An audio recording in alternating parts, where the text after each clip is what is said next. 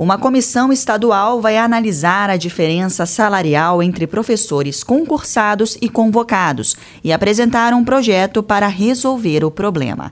A decisão veio após uma reunião na manhã dessa quarta-feira na Secretaria de Educação. Segundo o presidente da Federação dos Trabalhadores em Educação de Mato Grosso do Sul, Jaime Teixeira, uma nova reunião foi convocada para o dia 10. E esse foi o primeiro passo em busca de uma solução todos os municípios participando. Então, durante a audiência que o governo marcou para nós, da direção da TPM, nós tivemos o tempo todo com o pessoal é, fazendo o ato público em frente à Secretaria de Educação. Uh, foi criada uma, uma comissão do, do governo do Estado para debater um problema colocado por nós aí, que é a defasagem salarial dos convocados. E essa comissão, ela está composta por cinco é, secretários. O secretário de Fazenda, o secretário da Civil, o secretário da Secretaria de Administração, a secretária de Educação e o secretário adjunto de Educação. Então nós tivemos uma reunião de quase duas horas com ele e foi o primeiro passo. É um passo importante, né, que estabeleceu prazo para o governo apresentar uma proposta. Segundo o Sindicato Campo Grandense dos Profissionais da Educação Pública, atualmente o governo paga um salário 47,7% menor aos trabalhadores convocados em relação aos concursados e que ambos executam o mesmo trabalho e têm a mesma formação.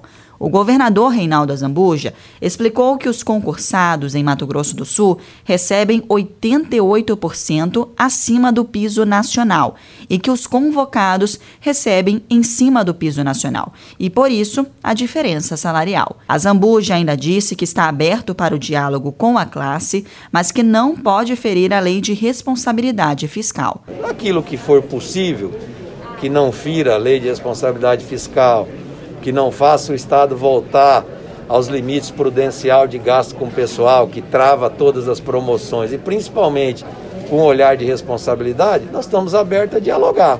Agora, se vocês olharem a folha de pagamento de professores dos 27 estados brasileiros, vocês vão ver que para o concursado, Mato Grosso do Sul está 88% acima do que a maioria que os estados pagam. O importante, eu acho que com diálogo a gente constrói políticas públicas. Muitas vezes, esticando a corda, você não constrói políticas públicas. Então, por isso que eles estão lá dialogando com a nossa equipe do governo. Para o presidente da ACP, Lucílio Nobre, a reunião mostrou um reconhecimento do governo em relação à defasagem salarial entre concursados e convocados. A condição eh, representada pelo governo vai ser permanente, assim também da FETEM, para que avance no sentido de apresentar uma proposta aí, né, até meados de março, mais ou menos, né, é, é, ter uma, algo de concreto para apresentar. Então, demonstrou, ou seja, é, entendeu que existe essa